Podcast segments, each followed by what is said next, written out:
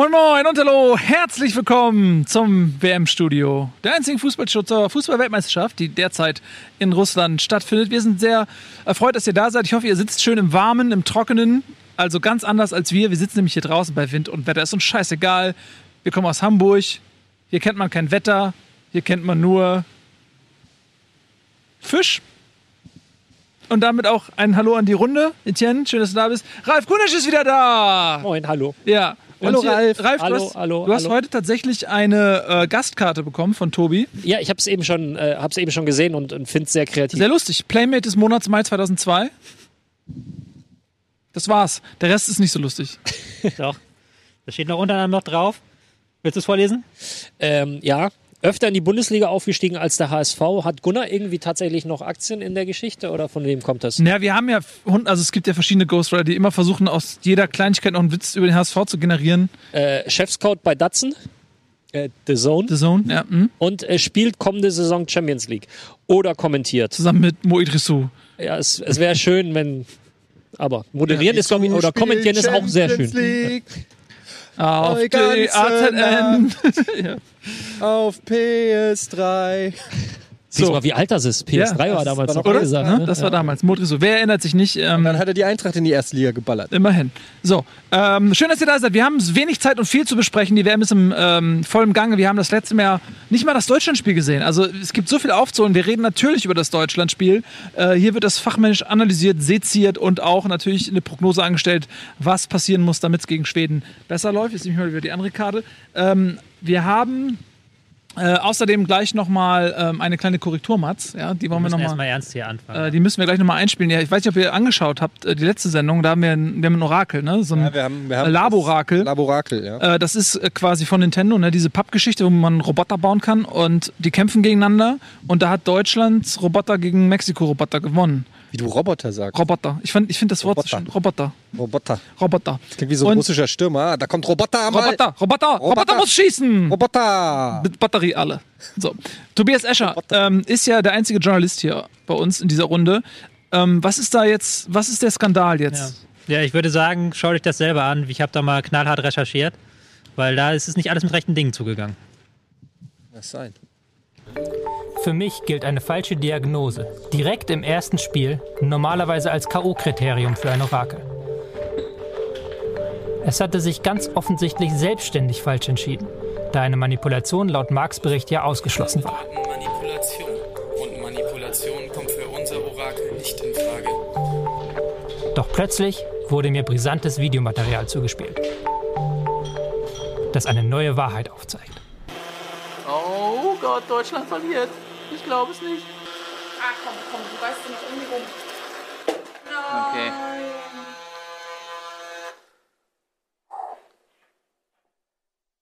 Verdammt. Okay, das machen wir gleich nochmal. Das ist vom scheiß oben.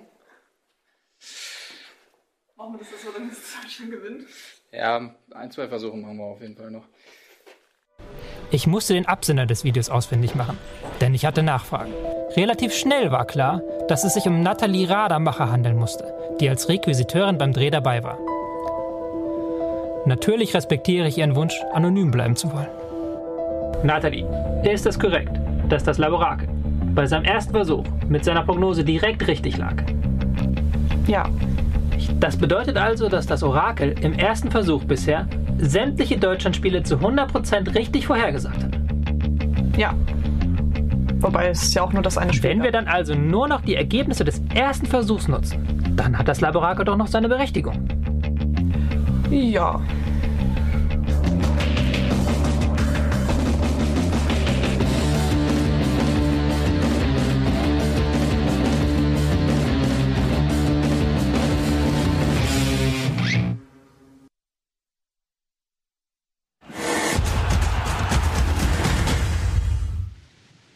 Eieiei. Investigativ zugeschlagen und kann jetzt voller Selbstbewusstsein sagen, es ist das einzig wahre Laborakel. Und auch heute wird es wieder stimmen. Ich finde, das ist ein ganz schön heikles Thema. Aber dass du den Mut hast, da mal investigativ ranzugehen, es ist echt nochmal, ich bin froh, Journalisten wie dich hier im Team zu haben. Das ist auch eine Gefahr für Leib und Leben. Ja. Ne? Wir wissen alle, Fußball ist Mafia. Mafia tötet. Du bist in Gefahr. Wie kommen wir da jetzt nur zur Überleitung von unserem Mann in Russland? Ich weiß es nicht. Äh, Ich finde nicht, dass Russland ein gefährliches Pflaster ist. Warum finde ich das nicht? Weil ich noch nie da war. Ähm, wir haben natürlich jemanden in Russland vor Ort, weil Rocket Beans ist sehr reich. Wir haben uns einen Korrespondenten geleistet. Der ist nur unseretwegen da. Äh, Ihr kennt ihn alle. Es ist Max von den Free Kickers. Er war schon mal bei uns auch äh, in der Sendung Bundesliga und hat damals auch mit euch einen kleinen Beitrag gedreht, der erbärmlich schlecht war, wo Das ihr aufs ich- Tor schießen musstet. das war würde ich sehr so nicht Doch, sagen. Lassen wir das bitte so stehen. Würde es so nicht sagen. Und Max ist uns jetzt zugeschaltet durch unsere Übertragungswagentechnologie, die wir nach Russland ge gekarrt haben. Äh, Max, kannst du uns hören? Ja. Geiler hallo. Typ. Hallo Hey, Max. Hallo. Äh, Max, Also- du, ja, du bist in Russland vor Ort und du hast ja auch schon Spiele gesehen, ne? Das Deutschlandspiel hast du gesehen und was noch? Äh, das Spiel Island gegen Argentinien. Oh. Oh. Aber gleich kleine Enttäuschung. Ich bin schon wieder zurück in Deutschland. Nee, tu, tu bitte so. Tu bitte so. Ja, ist äh, russisch alles. Das ist das russische Hotel hier gerade. Ja. Ähm, ist das der Kreml da im Hintergrund? Erkenne ich doch. Kreml. Ja. Das klingt wie so eine streichzarte Butter irgendwie. Das Kreml. Was, was man beim Bäcker kauft. Ja. Ich hätte gern zwei Kreml. Kreml. Ja, äh, Max, also du bist ja immer noch in Russland. Ähm, ja, und wie ist die Stimmung vor Ort? die Stimmung hier ist ähm, ausgelassen und gab bisher keinerlei ähm, Krawalle. In, ich bin ja nur in Moskau, ja, Ja. gerade hier. Und äh, da ist die, die Hauptversammlung, der Hauptversammlungsplatz ist der Rote Platz inmitten von Moskau. Und da sind echt alle Nationen vertreten. Und dort herrscht wirklich eine, eine freudige Stimmung. Jeder will mit dem anderen Foto machen. Vor allem äh, die Asiaten wollen mit allen Fotos machen. Und Wie kommt ja, das denn? ich, ich weiß nicht. Ich weiß nicht. Also, Ja. die, die sind halt richtig auf Sammelsuche, mit jedem Land irgendwie ein Foto zu machen. Das ist doch schön, ist so eine völkerverbindende äh, Stimmung da bei euch äh, in Russland. Wie hast du das, äh, die Stimmung rund um das Deutschlandspiel erlebt? So auch im Stadion war das Entsetzen groß? Es war groß von einer Seite, und zwar von den Mexikanern eher. Ähm, das muss man leider so sagen. Die Deutschland-Fans behäbig wie immer, würde ich äh, ja, einfach war- mal so, so reinwerfen. Achso, du warst ja nicht im Stadion beim Deutschlandspiel, ne? Ja. Doch, doch. Doch, warst du. Wie, Ja. war die, wie war die Stimmung auf den Rängen? Hat man äh, was von dieser ganzen Thematik da mitgekriegt? Wurde gepfiffen oder was? Äh, was kannst du dazu sagen? Also gepfiffen wurde gar nicht bei, bei Özil, aber ähm, es wurde auch nicht wirklich andere Laute von sich gegeben. Es war echt recht, Das recht klingt, das leise. klingt ehrlich gesagt nicht sehr stimmungsvoll. Das klingt, weiß ich auch nicht, wie so ein Spiel von Ingolstadt. Naja, man hat halt Ja, auch immer Scherz. verglichen Ja, dann. Man hat halt immer Deutschland gegen Mexiko verglichen. Und da haben die Deutschland-Fans halt ähm, einfach nicht keine Stimmung gemacht. Sag mal, stimmt es, dass du Slatan Ibrahimovic getroffen hast? Ich habe auf deinem Instagram Antimax, kann man sich gerne mal angucken, habe ich ein Foto gesehen mit dir und Slatan. Ja, wir haben eine Runde Schere, Stein, Papier gespielt und er hat Natürlich. 50 Mal hintereinander gewonnen. In einer Runde? Ja. Das ist natürlich nicht schlecht. Ja, super. Ähm, und du hast gerade schon so ein bisschen äh, drüber gesprochen, dass die, so die Fußballbegeisterung in Moskau durchaus oder in Russland durchaus spürbar ist. Hast du so ein bisschen das Gefühl, dass es wie damals 2006 in Deutschland, weil ähm, das Team 2006 war ja, sagen wir mal, sportlich nicht besonders hoch eingestuft. Die Euphorie ließ zu wünschen übrig und dann spätestens nach dem zweiten Spiel, dem Einzug gegen Polen, ist das ja unfassbar explodiert. Äh, die Russen haben jetzt völlig unerwartet zwei Spiele gewonnen, ich glaube 8-1 Tore. Ähm, hast du das Gefühl, was denn? Was? Was ist passiert? Weiter.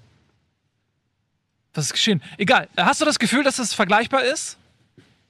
Ähm, man kann es, glaube ich, nicht ganz vergleichen wegen den Ländern allein schon, weil hier ähm, wirklich halt sehr viele, ähm, ja, die reichen Leute können halt nur äh, hier ins Stadion gehen. In Deutschland war es ja eher so, dass das ganze Land mitgefiebert hat irgendwann. Ich glaube, das ist hier nicht so und das kriege ich auch so in Moskau nicht wirklich mit, weil ähm, hier wird man als Fan schon sehr abgeschottet vom, vom echten Russland, würde ich sagen. Äh, das sieht man allein schon daran, dass alle U-Bahnen, die zu den Stadien fahren, sind komplett neu ausgestattet und du kannst die WM-Spiele live in den, in den äh, U-Bahnen sehen. Echt? Ja, die haben ja Bildschirme überall angebracht. Nice. Und dann bist du einmal in der U-Bahn, die nicht zum Stadion fährt und dann siehst du halt, wie es, also siehst du halt, das äh, bröckelt so ein bisschen, diese Fassade dann.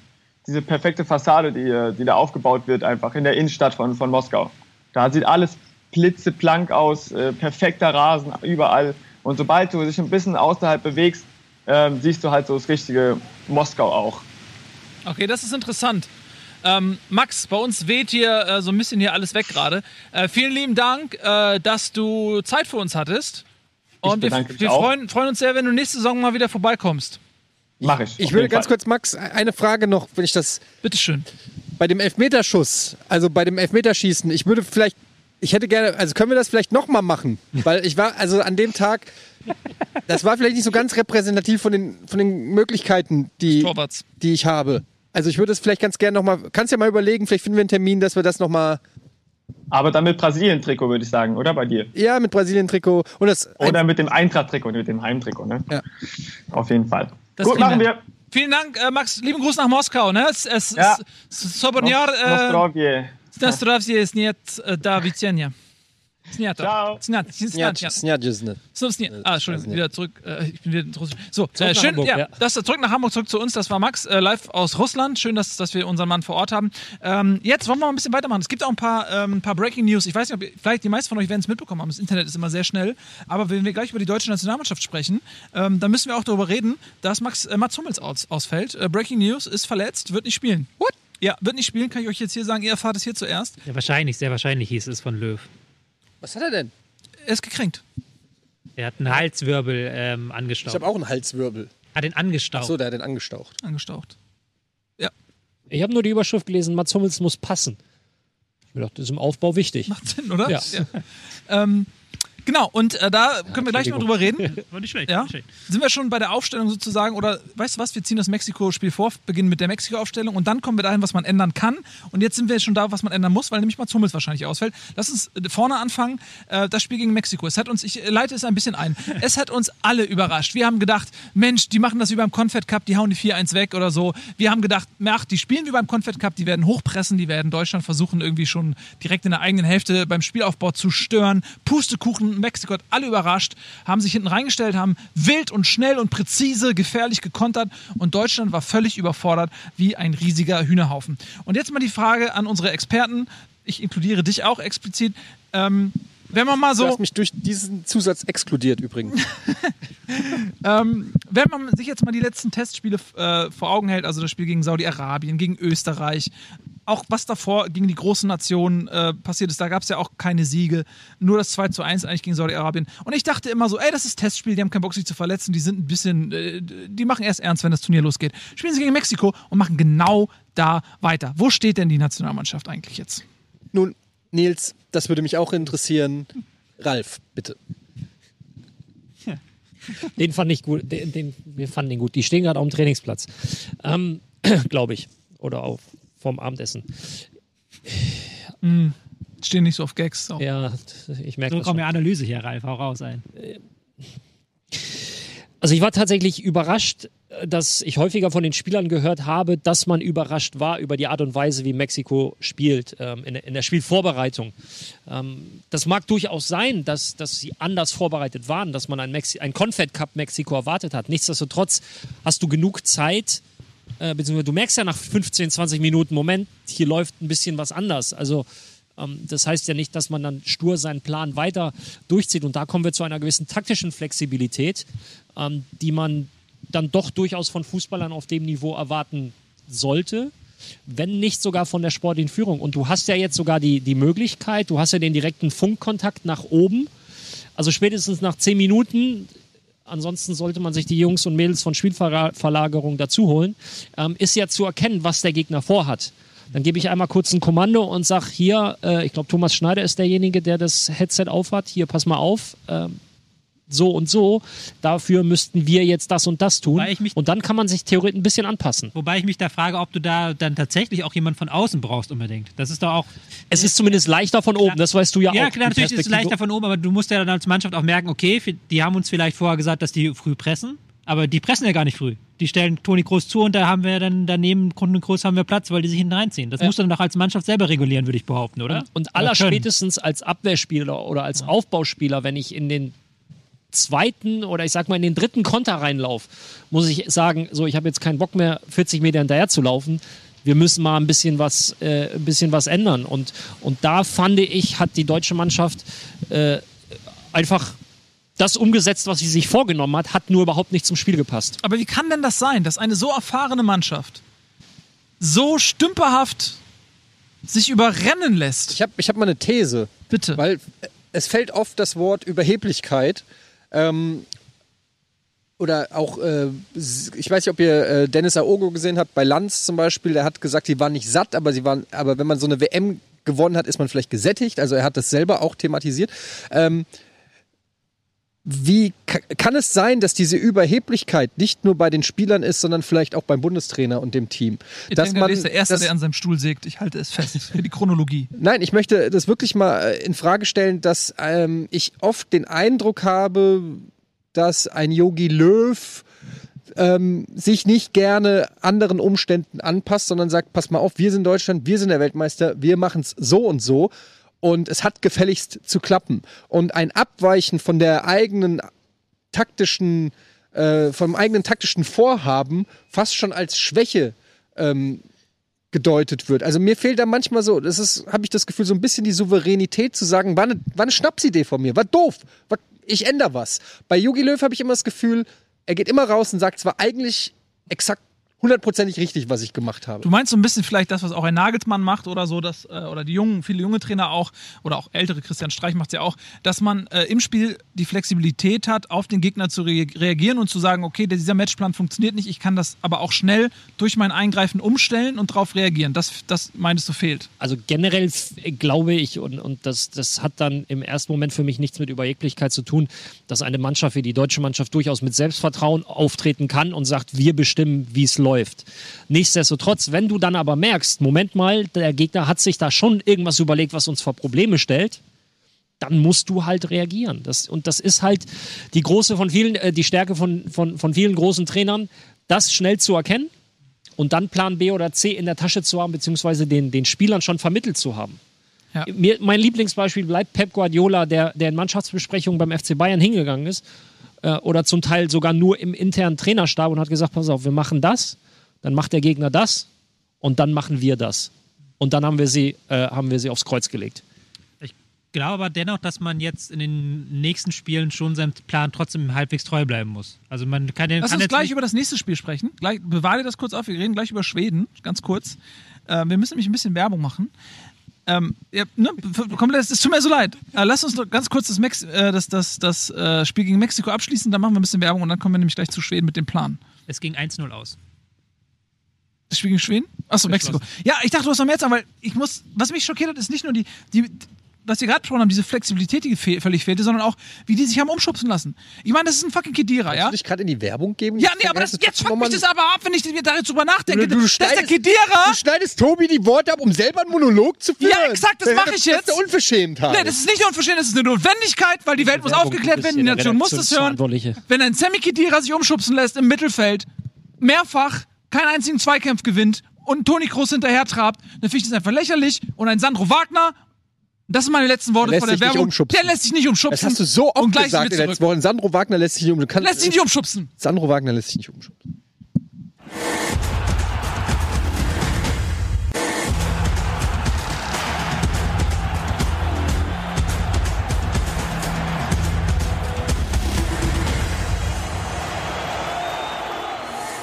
Herzlichst willkommen zurück. Da seid Hey! ihr. Haha, Zum WM-Studio.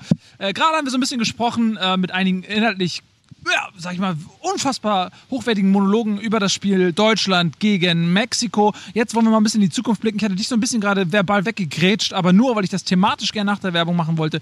Deutschland gegen Schweden, das Muss-Spiel. Es muss ein Sieg her, es muss eine bessere Leistung her, sonst ist das Turnier vorbei. Tobias Escher, wie soll das gelingen? Ja, und das ist das Ding, was ich vorhin sagen wollte. ähm, dass sie eben nicht jetzt die komplette Marschroute umwerfen können, weil sie jetzt gegen Schweden auch wieder einen Gegner haben, der sich hinten reinstellen wird. Also es wird jetzt nicht so sein, dass die Schweden anfangen plötzlich früh den, die Deutschen zu stören, sondern da wird wieder ein Team sein, das sich im 4-4-2 aufstellt, das wirklich die Räume sehr, sehr eng macht und sagt, los, jetzt ihr Deutschen, macht mal was dagegen. Ja, Schweden ähm, wird mir auch so ein bisschen unterschätzt. Ich fand das damals schon, als wir über die WM-Gruppen gesprochen haben. Alle haben gesagt, so die Gruppen ist mega leicht. Und ich habe mir gedacht, so, ey, ich finde es gar nicht so leicht. Schweden hat Holland in der Gruppe hinter sich gelassen und Schweden hat Italien in den Relegationsspielen ähm, ohne ein einziges Gegentor nach Hause geschickt. Woher kommt eigentlich diese äh, Vermutung, dass Schweden Fallups ist?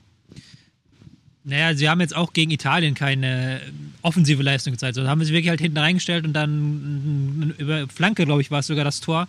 Ähm, sind halt auch, haben jetzt auch keine Topstars. Dadurch, dass Zlatan Ibra- Ibrahimovic nicht dabei ist, geht man, denkt geht man davon aus, dass die wahrscheinlich, dass denen der Topstar fehlt. Aber die haben mit Markus Berg vorne einen Stürmer drin, der sich im Strafraum sehr gut bewegt und auch ähm, sehr viele Tore schießt. Ja, okay, Jetzt mittlerweile, Jetzt alle die Gags machen. Alles klar, kurz, fünf Sekunden Pause. Ich habe nichts Insert Gag, Sie haben mit Albin Eckdahl im Mittelfeld einen Spieler, der sehr aggressiv gegen den Ball ist, der auch sehr viel erobert. Und dann haben sie natürlich noch die linke Seite mit Forsberg und Augustinsson, auch zwei Bundesligaspieler. Ähm, das ist schon eigentlich eine Mannschaft, die sehr solide sind. Aber sie kommen halt sehr stark über dieses mannschaftlich Geschlossene.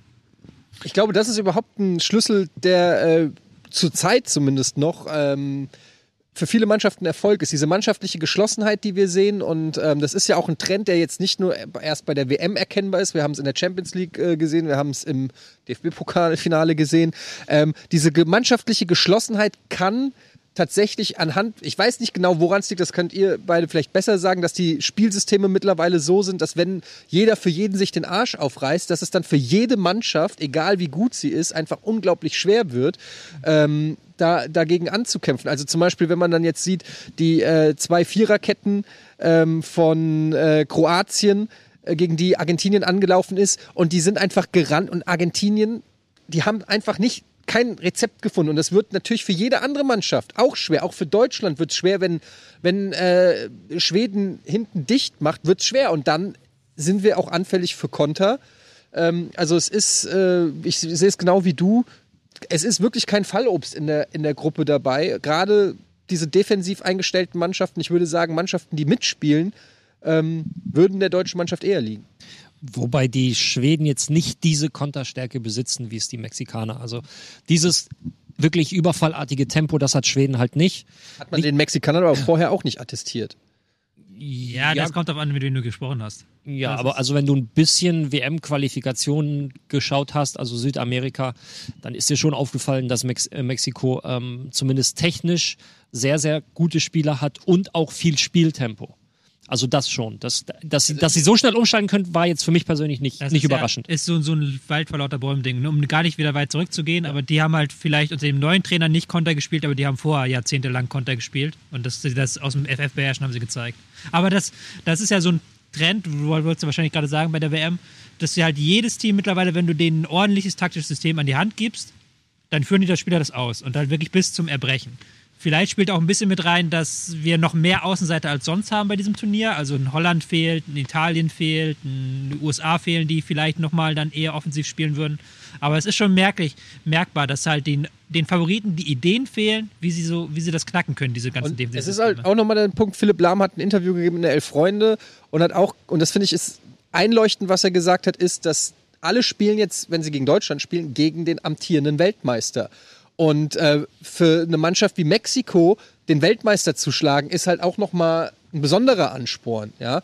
Und äh, das sind vielleicht dann auch nochmal ein paar, paar Prozentpunkte. Das kann jetzt natürlich nicht die alleinige Erklärung sein, aber es sind vielleicht manchmal dann auch ein, zwei äh, Läufe oder Prozentpunkte mehr in so einem Spiel, die die Leute oder die Mannschaften motivierter sind, gegen den amtierenden Weltmeister zu Das sehe ich spielen. ganz genauso. Ähm, das ist erstmal Deutschland ist da kein Einzelfall. Ähm, ich glaube, ähm, dass in der jüngeren Vergangenheit ganz oft Weltmeister in der Vorrunde schon gescheitert sind. Nicht umsonst wurde, glaube ich, seit den 50er Jahren Brasilien damals irgendwie keinen Titel mehr verteidigt. Ähm, und äh, das macht sich auch bemerkbar eben in dieser Intensität, was ich da auch vor dem Spiel eben sagte, dass äh, die Mexikaner so Zweikampf äh, verbissen waren und, und die Meter gemacht haben und gemeinsam als Team gerannt sind äh, und die haben Deutschland einfach aufgefressen. Und das ist das, was mich so äh, ähm, echt wundert, dass, dass sie so unvorbereitet auf diese Intensität waren. Ja, das hast du, das hast du eben nicht nur an den Kontern oder so gesehen, sondern du hast es in den Zweikämpfen gesehen. So, wie, wie, ne? Aber es wird gegen Schweden nicht anders sein. Und jetzt muss halt dann wirklich Löw sich überlegen, wie kriegen wir halt das hin, dass wir unser erstens unser Ballbesitzspiel besser machen, weil da waren ja einige Ballverluste dabei gegen Mexiko, die darfst du so darfst du so nicht machen und dann stehst du halt auch komplett offen. Und das muss man verbessern und man muss halt wirklich die Angriffe besser zum Abschluss bringen. Also wirklich mit viel mehr Geschwindigkeit in die offensiven Räume reinpassen. Was wür- würdest du sagen, was sind die personellen Änderungen? Sollte es personelle Änderungen geben? Welche würdest du vornehmen? Und was glaubst du, oder was glaubt ihr beide, was glaubt ihr drei, was wird Yogi Löw für Veränderungen ähm, vornehmen? Also die vergangenen Turniere haben gezeigt, dass Jogi Löw erst nach dem zweiten Spiel, das meistens das weniger gute war, Änderungen vollzogen hat. Äh, Jetzt ist er einfach aufgrund des Spiels, des Ergebnisses äh, genau in der Situation. Ich glaube, also ich, ich tue mir wirklich schwer, bei Yogi Löw ähm, gravierende Änderungen zu erwarten. Das ist, das, das ist er einfach nicht. Das, das, dafür stand er nie. Wir haben auch oft drüber gesprochen. Deutsche Nationalmannschaft, 70. Minute wird Draxler eingewechselt und äh, 80. weiß ich nicht, aber so ein, zwei Dinge waren immer, immer gesetzt und, und ähm, jetzt möglicherweise wird, wird die Verletzung von Hummels ihn dazu zwingen, da umzustellen. Ich denke, Süle wird, wird wahrscheinlich dann, dann reinrutschen. Was ist mit Reus? Was ist mit Brandt? Was Sind ist, die schon so weit? was sind ja Was- Spieler, die sich nach ihren Einwechslungen auf jeden Fall, finde ich, äh, Ja, aber das Thema hatten wir ja schon tatsächlich häufiger. Also und, ich- und Ja, aber ich bin mir sehr, sehr sicher, dass Reus reinrutschen wird. Also das wurde ja auch schon so angedeutet von ihm selber. Ich weiß nicht, ob er sich da zu weit rausgewagt hat, aber ich glaube schon, dass Reus reinrutschen wird. Ich weiß nicht, ob für Ösel oder für Draxler. Das ist dann die Frage, wenn ich aus Löws Sicht denke. Da, dann sage ich für Draxler, weil der kommt dann erst in der 70. ja, Ja, also, würde, würde mir Sinn ergeben, natürlich. Wenn du halt gegen einen tiefen Gegner spielst, willst du eigentlich einen Ösel in der Mannschaft haben. Aber kann auch sein, dass man sagt, okay, man nimmt jetzt Ösel aus, aus der Mannschaft so. Ähm, ich würde persönlich würde ich mich freuen, wenn Gündogan spielt für Kedira. Kedira fand ich nicht gut gegen ähm, Mexiko. Der ähm, Gündogan, der wird, ist spielerisch stark, aber wird auch ganz klar unterschätzt, was für eine Aggressivität der auch im Spiel mit Geil mitbringt. Der ist halt alte Klopp-Schule. Ähm, und ich würde mich freuen, wenn ähm, Süle spielt für Hummels und man dann halt eine Abwehrkette mit Süle hat, die auch schneller ist. die auch einen Tick schneller ist. Süle ist auch im Aufbau eine Wucht, also es, er hat eine gute Saison gespielt auch hinter sich. Merkt man daran, wer hat vor der Saison gedacht, dass er mehr Spiele macht als Hummels und Boateng. Ähm, ich glaube schon, dass das eine Variante ist. Vielleicht, man hat munkelt ja auch schon, äh, dass sie mit Dreierkette haben trainieren lassen am Donnerstag. Dass da vielleicht die Dreierkette jetzt ausgepackt wird. Wobei dann natürlich die Frage, ob sie es nach der Hummels-Verletzung wirklich machen. Aber du hast auf Twitter ja auch eine Dreierketten-Variante ohne Hummels gepostet. Ich habe ich hab gepostet, wie sie im Comfort Cup gespielt haben, weil ich das beim Comfort Cup ganz geil fand. Ähm, mit Süle auf halb links und dann eine Dreierkette, dann wirklich, dass du sagst, wir bauen über rechts auf. Mit Kimmich, mit Gündogan, mit Özil. Aber das ist Also dann ich sag, wieder so ein. deine Aufstellung, die du getwittert hast, war, wenn ich sie richtig in Erinnerung habe, ähm, Hector links, dann äh, Süle, Boateng, Kimmich und rechts Brandt. Brand, genau, so als halber Außen. Dann ähm, Kedira, äh, nicht Kedira, äh, Kedira raus und dann Kroos und, und Gün- und Gündogan und dann eben vorne Reus, äh, Werner bzw. Gomez, weiß ich gar nicht mehr, wen du hattest. Werner, äh, Gomez eher, würde ich sogar sagen. Werner hat mich jetzt auch nicht so überzeugt im ersten Spiel und Gomez hat, bringt ja nochmal ein paar andere Optionen auch rein. Auch wenn Flanken natürlich schwierig sind gegen Schweden. wollte ich sagen, du brauchst natürlich da auch die, muss die physische Komponente mit, mit einbeziehen, weil bei Schweden dann doch der ein oder andere großgewachsene Spieler hinten, äh, beziehungsweise im, im Gesamtdefensivverbund.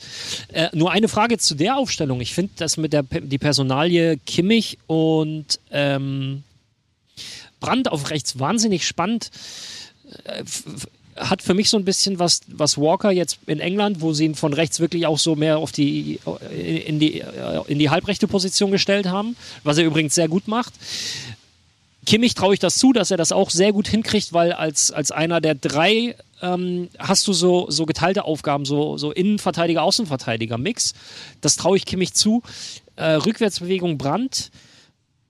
Ja, ich hab's halt wirklich nur eins zu eins aus diesem Comfort Cup übertragen, wo sie es halt wirklich so gespielt haben mit Brand auf rechts. Ja. Ich halte das auch schwierig, hast du recht, weil auch gerade Schweden auf dieser Seite sehr angriffsstark ist mit Forsberg. Ja, aber ich glaube schon, dass man irgendwie irgendwas. Ich glaube schon, dass er irgendwas ändern muss. Ich glaube nicht, dass du jetzt halt sagen kannst, wir machen wieder 4-2-3-1, wir machen wieder groß Kedira im Mittelfeld. Das hat halt wirklich nicht funktioniert, weil es halt nicht nur halt die spielerische Stärke fehlte, sondern auch die ähm, wirklich die Abstände nicht richtig waren, die Körpersprache war nicht gut. Ich hätte mir halt wirklich gewünscht, ich würde mir persönlich wünschen, dass man da ordentlich rotiert. Und da müssen wir das Ganze vielleicht jetzt in einen größeren Kontext sagen, ersetzen und sagen, okay, das hat ja mal funktioniert. Es ist ja nicht so, dass, dass, dass das jetzt ein Experiment war, sondern das hat mal funktioniert. Aber der Fußball oder die anderen Mannschaften haben sich auch weiterentwickelt, haben sich das Spiel genau angeschaut und haben sich überlegt, okay, was können wir jetzt dagegen? Wo, wo sind unsere Möglichkeiten, da die Hebel anzusetzen? Und diese Weiterentwicklung muss man jetzt ganz schnell finden. Und da bin ich übrigens auch äh, wieder äh, bei Eddie, was die Flexibilität angeht. Ähm, ich sehe es als ein Versäumnis an, dass mal nicht reagiert wird, sondern agiert wird. Ähm, ich habe das Gefühl, dass ähm, diese Entwicklung vorhersehbar war, auch aufgrund der Weltmeister von früher, ja, Spanien und so weiter, hat auch ähm, nach dem Weltmeistertitel ähm, äh, sich nicht mit Ruhm bekleckert bei der darauffolgenden WM und so weiter. Ähm, und dann verstehe ich nicht, weshalb, wir haben ja darüber gesprochen, weshalb Sani zum Beispiel nicht mitkommt, weshalb man nicht ein alternatives System entwickelt und sagt, jetzt sind wir mal der Konkurrenz voraus, alle wissen, wie wir spielen, wir verändern mal Dinge, auf die dann wieder der Gegner reagieren muss und dann baust du vielleicht ein System als Alternative, in der ein Leroy Sané, der überragende Fähigkeiten hat, auch seinen Platz findet. Also generell ist es, äh, und ich glaube, darauf wolltest du auch gar nicht hinaus, äh, dass man jetzt so im Nachhinein ist ja immer leicht, ja, das war doch klar, dass das so kommt. Worauf du, glaube ich, auch hinaus möchtest, und da gebe ich dir recht, dass man 2014 ein, den größten Erfolg überhaupt hatte und dann aber nicht weitermachen kann mit, ja, wir machen jetzt genauso weiter. Das, das funktionierte ja. Mit weniger Intensität. Weil Weil 2014 wollten, da waren sie alle bissig, da wollten sie alle. das kommt dann noch, noch erschwerend hinzu, ähm, sondern dass man dann aktiv hingeht und nicht erst durch, durch ein frühes Ausscheiden oder durch äh, bittere Niederlagen dazu gezwungen wird, sondern von sich aus sagt, okay, wir müssen jetzt aber trotzdem äh, den nächsten Schritt machen. Wir Ja. müssen gucken, äh, was wir verändern können und sei es nur, äh, sei es nur, nur, nur kleine Dinge. Du musst jetzt nicht komplett dein, dein ganzes System ändern, aber es anpassen. Aber ja, ich würde aber trotzdem diese Debatte noch ein bisschen aufschieben, weil wir haben jetzt ein Spiel verloren. Und da stehen ja, nein, aber ich würde, möchte das auch noch mal ein bisschen verteidigen, weil da stehen ja mit Groß steht da ein viermaliger Champions League-Sieger drin. Da stehen Spieler, die alle, äh, da spielen Bayern-Spieler, die waren dieses Jahr im Halbfinale der Champions League so und sind da knapp gescheitert. Da stehen Gündogan hast du in der Mannschaft, der eine Der großartige nicht Saison spielt. gespielt hat. Der hat eine großartige Saison gespielt. Nee, der hat tatsächlich. jetzt Ja, der hat nicht gespielt, der hast du in der. Mannschaft. Özil hat auch keine schlechte Saison gespielt. Du hast ja eigentlich noch eine sehr gute Mannschaft. Du musst halt nur es wieder hinkriegen, dass diese Mannschaft sich auch wieder in Mannschaft präsentiert. Ja, aber, Ja, aber schau, schau mal, wo der deutsche Fußball und die deutschen Ja. Spieler vor der WM 2014 mit ihren Vereinen waren.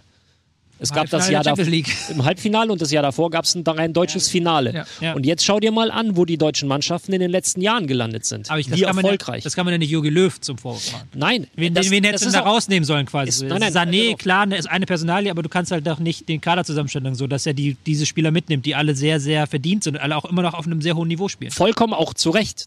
Aber mir geht es darum, dass die Spieler, die jetzt den Kader bilden, mit ihren Mannschaften ausgenommen äh, Toni Kroos, der mal wieder alles eingesammelt hat, was geht, zumindest international, ähm, dass da auch schon zu erkennen war, dass der deutsche Fußball ein Stück weit Ja. jetzt erstmal gucken muss, äh, um wieder nach ganz oben an die ich dir- Vereinsfußball, aber die meisten. Ja, aber da sind, gebe ich spielen dir ja recht. auch mittlerweile Da gebe ich dir recht, ne? ich bin ja auch der größte Kritiker der Bundesliga, aber ich glaube, mit der Debatte sind wir halt noch zu früh dran.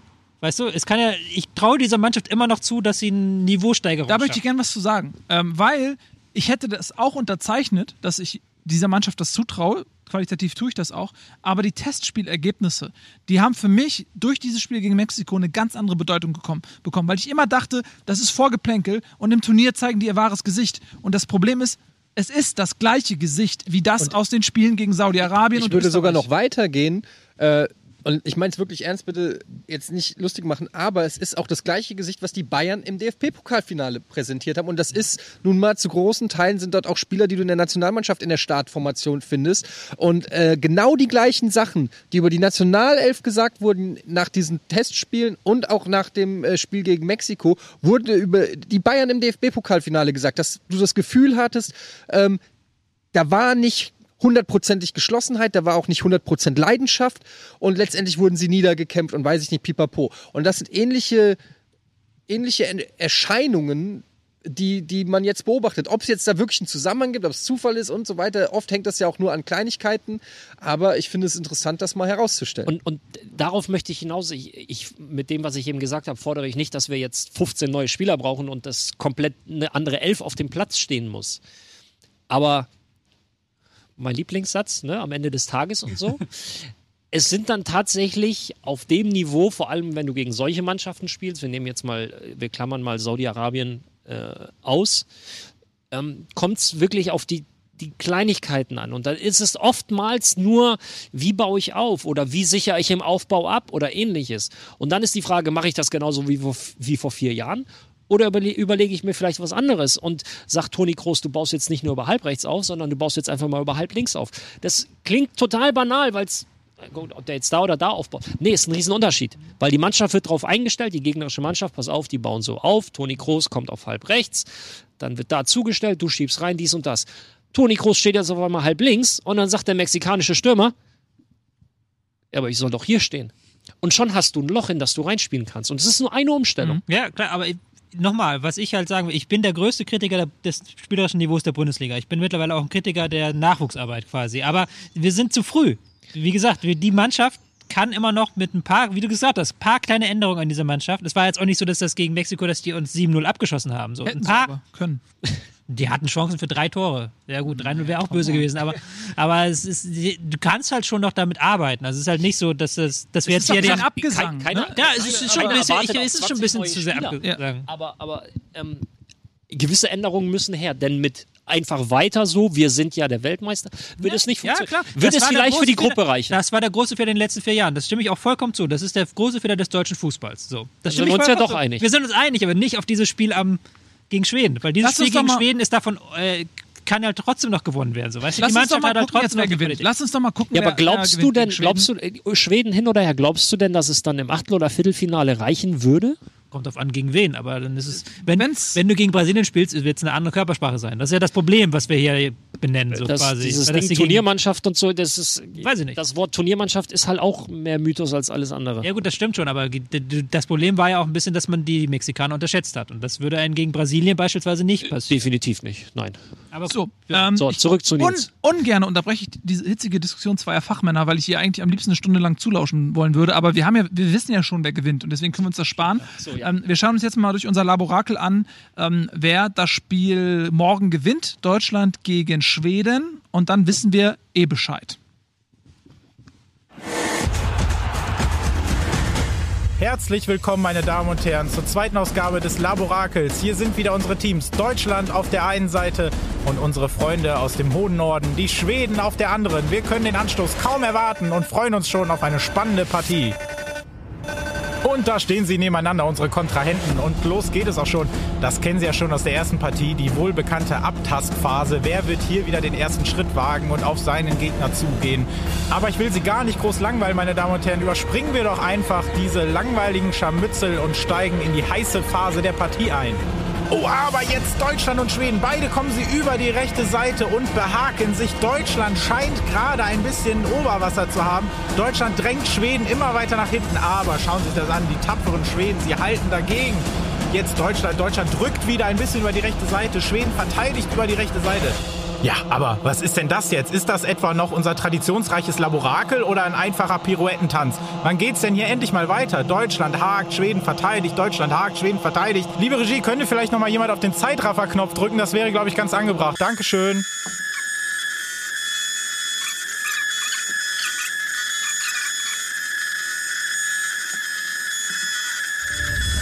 So, alle noch wach, meine Damen und Herren. Viel haben Sie nicht verpasst. Es scheint wirklich auf das Unentschieden hinauszulaufen zwischen Deutschland und Schweden. Was ist das denn? Deutschland hat den Schweden gekippt, versucht ihn an den Abgrund zu drängen. Schauen Sie sich das an. Der Schwede liegt auf dem Rücken. Und schauen Sie in diese traurigen Augen, wie sie in die Deckenkamera flehen, als würden sie sagen, Hilf mir doch, zieh mich doch vom Feld. Aber Deutschland scheint Schweden immer weiter Richtung Abgrund zu drängen. Ist da noch eine Chance für unsere tapferen Nordmänner?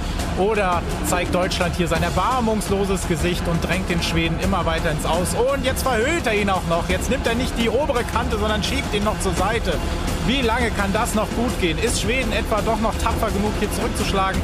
Oder ist es das gewesen? Oh, und da verfällt der Schwede endgültig. Die Defensive ist völlig auseinandergefallen. Und da ist es auch kein Wunder, dass Deutschland diese Partie für sich entschieden hat.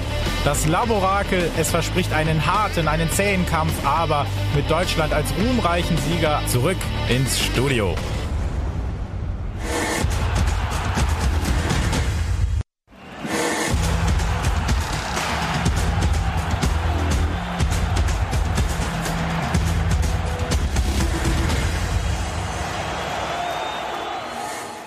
Schön, dass ihr wieder da seid im WM-Studio. Es ist sehr warm hier, ähm, Etienne. Gefühlt 32 Grad. Alle sind ein bisschen hungrig. Gleich gibt es was Leckeres zu essen. Ähm, es ist wieder Zeit für unseren Leckerbissen des Tages. Haben wir eigentlich einen Bumper? Ich glaube schon. Ich glaube, wir haben einen Bumper. Ich glaube, oh, was ist denn da? Was kommt denn da an? Guck mal. Nummer 5 lebt. Oh, oh, oh. oh.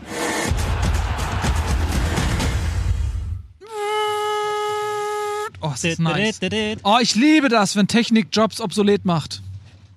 Das ist sehr unwirklich gerade. Der Leckerbiss des Tages, vielleicht darf ich schon mal anfangen, Bitte. ähm, darüber zu sprechen. Wer sonst bei Ja, diesem? es geht. Ähm, ich habe mich enthalten übrigens bei der Wahl. Ich möchte an der Stelle sagen, das wurde komplett ohne mich entschieden. Aber das heißt ja nicht, dass ich trotzdem jetzt. Äh, Ich habe gedacht, du würdest es persönlich nehmen, wenn ich mich für was anderes entscheide. Nein, ich hätte. äh, Wir haben überlegt. Also es stand zur Auswahl die. Schwa äh, da kann man überhaupt Schwalbe, die schauspielerische Glanzleistung des PP, äh, des Pepe, des PP, Dankeschön. des Pepe oder aber ähm, das Wahnsinnstor von Gottes Ante Rebic. Und ähm, ihr habt ohne mich entschieden. Wir sprechen über Ante Rebic und sein Traumtor. Dürfen wir nicht zeigen, ne? Können nee, wir aber nicht du zeigen. kannst es schildern mit deinen blumigen Worten. Ja, ich weiß leider nicht genau, wie der, wie hieß nochmal der Ante Torwart? Ja, Ante, nee, wie hieß der Torwart von Argentinien nochmal? Das war, Caballero. Caballero ist ja nicht der, ist ja nicht der erste Torwart, glaube ich, ne? Ist eigentlich der Ersatztorhüter. Ja. Genau. Ähm, trotzdem muss man natürlich, erwartet man von einem äh, Nationaltorhüter dann Besseres. Es war natürlich keine, keine Glanzleistung von ihm. Trotzdem denke ich, muss man sagen, den muss man auch erstmal dann so machen. So wie Ante Rebic das gemacht hat, direkt Hat er genommen schön genommen. hat er schön genommen und ähm, steigert hier ordentlich seinen Marktwert, würde ich mal sagen. Es gibt Ich glaube, die Leute hören dir gar nicht zu, die schauen einfach nur diesem Roboter zu. Warte, Es gibt ähm. Interessenten angeblich aus Tottenham. Und äh, ja, ich muss ganz ehrlich sagen, egal wie viel Kohle da jetzt kommen würde, also ich sag mal, unter 30 würde die Eintracht das sowieso nicht So machen. Du erzählst immer was von echte Liebe. Komm, schießt ein Tor, denkst du nur ans Geld. Und denkst, oh, der bringt der Eintracht Lass bestimmt doch mal, 30 lass mich Millionen. doch mal meinen Satz zu Ende sprechen. Unter 30 würde die Eintracht ihn auf keinen Fall verkaufen, weil sie sowieso auch noch ein bisschen was, glaube ich, an Florenz oder wo er herkam, äh, abgeben müssen. Ähm, trotzdem muss ich sagen, ich würde den lieber behalten. Es ist gut zu wissen, dass wenn er geht, das ordentlich Geld gibt, aber ich würde ihn lieber behalten, weil das ist ein Spieler, den du auch mit viel Geld nicht so ohne weiteres ersetzen kannst. Der ist ähm, für die Eintracht unheimlich wichtig. In, in den Spielen, in denen er nicht gespielt hat, war die Eintracht viel, viel schlechter. Und er bringt eine Qualität mit, nicht nur spielerisch, sondern auch ähm, von der Mentalität, die ich sehr ungerne äh, vermissen würde. Und ähm, die komplette Flügelzange zu verlieren mit Wolf und Rebic wäre nicht so geil. Aber es geht ja hier nicht um die Eintracht, es geht um den Leckerbissen. Aber das, das war auch ähm, von ähm, Kroatien ziemlich geil gemacht während dem ganzen Spiel. Kann man vielleicht da mal in dem Sinne mal sagen. ich finde die Spiele weil, sowieso geil. weil die haben halt da wirklich dann in dem Moment auch zu stören und dann da zu sein, wo dieser, auch wenn der Pass extrem scheiße ist, aber da zu sein und dann wirklich durchzulaufen und zu stören, das hat die Argentinier schon richtig aus dem Konzept gebracht, das ganze Spiel über. Also das Pressing, das die Kroaten gespielt haben, war wirklich richtig, richtig gut. Das war aufeinander abgestimmt. Das hat ineinander gegriffen, das hatte auch Sinn. Da ist nicht, sind irgendwie zwei, weil sie eine Idee hatten, sondern da hast du gesehen, die ganze Mannschaft ist darauf vorbereitet und weiß, was sie tun muss. Gut, dass er jetzt den Ball, dass Caballero den Ball jetzt so schlecht trifft, ist aber auch ein Stück weit erzwungen irgendwie. Äh, Und dann Rebic, muss man sagen, äh, technisch 1A. Also ist das, wir sind ja noch beim Leckerbissen. Ja, oder? genau, wir sind aber Leckerbissen, weil du es gerade sagst, technisch 1A. Ich glaube, 90% der Spieler dieser EM hätten das Ding rübergesenzt, Ja. weil sie den Ball, weil sie dann in Hektik geraten wären und den Ball halt Genau. nicht gewartet hätten, bis der Ball wirklich unten ist. Er hat das mega cool gemacht. Und ich glaube, die anderen 10% hätten ihn ähm, nicht direkt genommen, weil sie Schiss gehabt hätten, sondern die hätten ihn angenommen und versucht irgendwie. Die Zeit hätte er tatsächlich sogar auch noch gehabt, Mhm. glaube ich, ihn kurz runterzunehmen.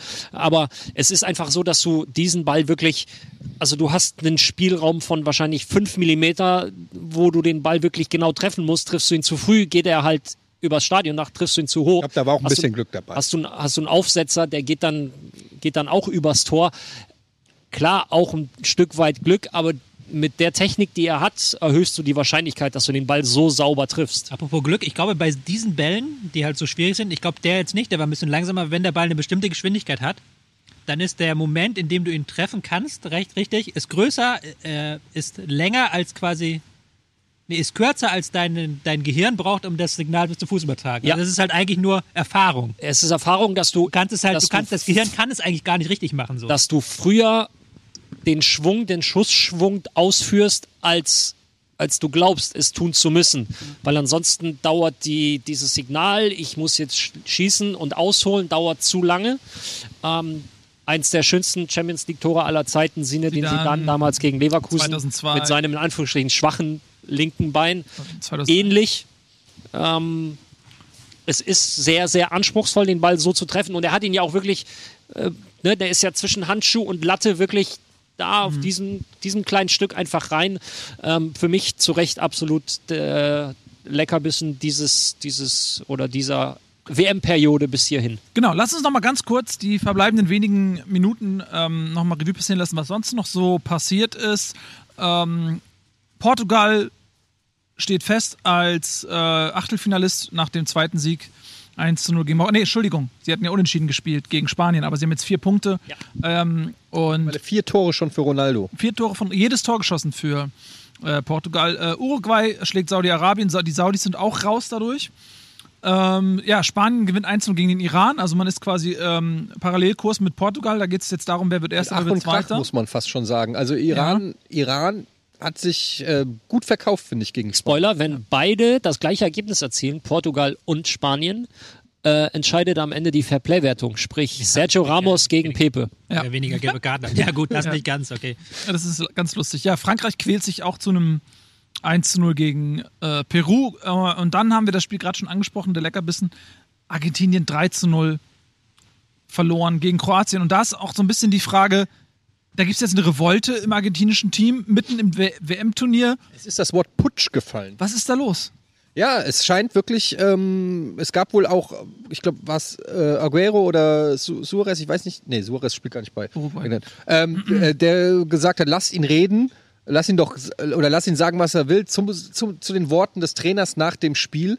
Ähm, das ist schon mal, ein, also wenn es wirklich so gefallen ist, ich habe es jetzt selber noch nicht nachgeprüft, aber es ist natürlich schon äh, deutlich, wenn die Spieler dann so über den eigenen Trainer sprechen und es brodelt da wohl gewaltig.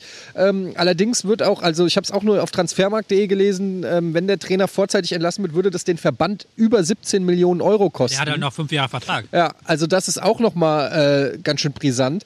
Aber Tatsache ist, so wie die Argentinier da auf dem Feld standen, muss man ganz ehrlich sagen, irgendwas stimmt da nicht. Ich meine, klar, die Kroaten waren gut und ich will auch überhaupt nicht den Kroaten was äh, da wegnehmen von der eigenen Leistung, aber wie Argentinien da auseinandergefallen ist und auch die Blicke der Spieler und so weiter, also da, da, da brodelt's, da ist irgendwas. Es lastet halt nicht nur vieles, sondern einfach alles auf Messi.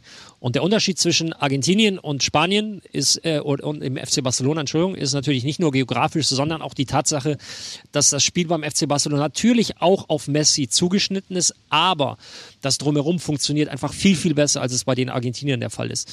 Ähm, das Spiel ist so weit zugeschnitten und perfektioniert beim FC Barcelona, dass du natürlich drumherum einfach auch Spieler hast, die äh, die Weltklasse sind, aber auch Weltklasse miteinander harmonieren. Und das ist bei Argentinien nicht ganz der Fall. Ja, ähm, wollen wir mal schauen, äh, ob der Trainer das Turnier zu Ende spielen kann oder nicht. So oder so. Äh, ziemliches Chaos. Bin mal gespannt, was da noch passiert. Ich weiß, was jetzt passiert. Wir haben jetzt natürlich jetzt wieder äh, unsere Wehrmotionen. Kann ich so einfach auszusprechen. Das liest, liest sich besser, als es auszusprechen ist. Wehrmotionen. Wehrmotionen. Bitte? Emotionen. Wehrmotionen. Äh, Gut, du willst das M natürlich auch Emotionen. besonders betonen. ne? Emotionen, so ist es gut. Äh, das schauen wir uns jetzt gemeinsam an. Ich freue mich sehr. Äh, wer ist da heute zu Gast? Ich bin zu Gast, glaube ich. Tobias Escher! Ich glaube, dann, das war's dann auch schon mit unserer Sendung. Ja, die ist leider schon vorbei. Vielen lieben Dank fürs Zusehen. Das war das WM-Studio für heute. Gleich im Anschluss gibt es auch noch ein bisschen Tennis. Später gibt es noch Filmfights, ne? Filmfights heute, Alter. Ja, bist auch heute. Filmfights, ja, Mann, wird mega. Wird, Ich freu mich. Wird super gut. Ja? Ja. Was ist das Thema? Weißt du schon? Darfst du schon sagen? Ähm, na, ein, eine Sache kann ich sagen. Und zwar, wer soll den nächsten Batman spielen? Nils Bohmhoff. Mit diesen Worten. Wer Emotionen. Wer, wer, wer, wer Emotionen. Wer Emotionen.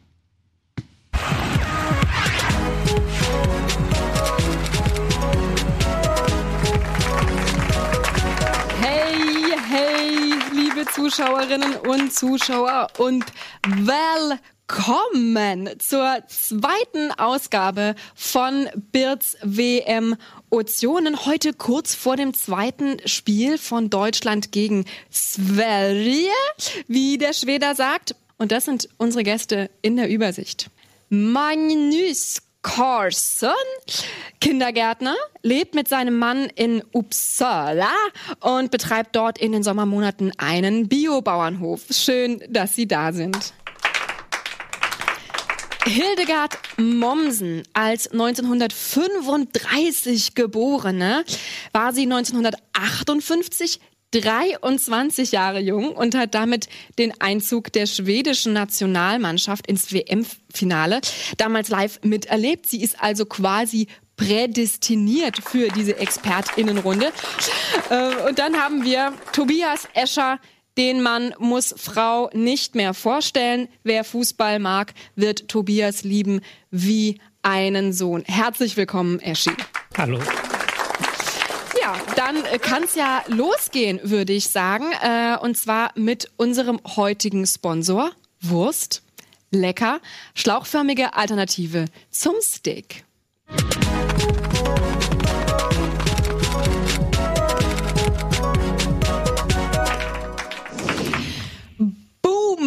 Boom, Schakalaka, hier kommt er, der Taktik-Ticker. Ja, Eschi, in Bezug auf unsere Jungs heute auf dem Platz, was fällt dir dazu ein? Also erstmal, du darfst mich gerne Tobi nennen. Ähm, lass uns aber mal über. Klar, das- Mensch, Tobi, t- äh, High Five, Red- Eschi, to, Tobi. Ja, okay. Ähm, lass uns mal wegkommen von diesen gängigen Mottos und ein bisschen über die Inhalte reden. Absolut bin ich auch dafür. Mottos, Pfui, Inhalt, Hui, sage ich immer. Und an der Stelle würde mich auch interessieren, Hildegard, Sie haben damals den Einzug der Blau-Gelben ins WM-Finale vor dem Fernseher live miterlebt. Und da würde mich interessieren, Stichwort Nee, einen Fernseher hatte man damals nicht. Also ich muss sagen, wir haben samstags immer lieber gebunzt. Vet du gar bussen går? Äh, Magnus Carlsen, ihre fünfjährige Tochter spielt Fußball im Verein. Was können Sie uns denn über die taktischen schwedischen Fußball erzählen? Jo, värst du inte jag säga? Uh, vad, vad är vi faktiskt här? Fy fan. Äh, Fan, äh, echter Fan, also die Tochter, genauso wie Hildegard auch. Da ist quasi die Emotionen über die nationalen und Generationsgrenzen hinweg. Das verbindet. Das ist das Tolle an König Fußball. Toll. Ich bin begeistert. Eschi, ähm, Tobi, vielleicht nochmal die Frage an dich. Wenn du auf das Spiel schaust, äh, was sind so die deiner Einschätzung nach größten Herausforderungen? Ja, ähm, sehr gute Frage. Ähm, ich glaube vor allen Dingen taktisch wird das eine sehr interessante Geschichte. Oh ja, das, Deutschland, also das, das finde ich auch. Geschichte. Wir brauchen mehr Geschichte. Jetzt Nicht immer nur schweifen wir ein Also, bisschen hab ab, ich meinem Mann schon mal Hildegard, äh, gesagt. aber das danke an der Stelle trotzdem äh, für den Input. ähm, jedenfalls, was ich noch sagen wollte. Ähm, Ja, das, äh, Tobi, danke. Entschuldige, wenn ich da noch mal kurz vorher einhaken darf. Gerade vor einem emotional so aufgeladenen Spiel stellt sich mir natürlich die Frage Kedira oder Kimchi, Kimmich. Schnelle Runde. Ach, mit Blumen habe ich nichts am Hut. Äh, inte så bra med blommor. Uh, vem är det uh, kvinna? Ach, Ja, das ist auch ein ganz bezauberndes Schlusswort äh, für diese Runde. Ich sage danke fürs Kommen, danke fürs Zuschauen, danke Wurst und vergessen Sie nicht wieder einzuschalten am 27. Juni. Da geht's dann um das unheimlich interessante Match Deutschland gegen Südkorea. Und bis dahin sage ich Hej då tillsammans. ja, Bleiben Sie am Ball.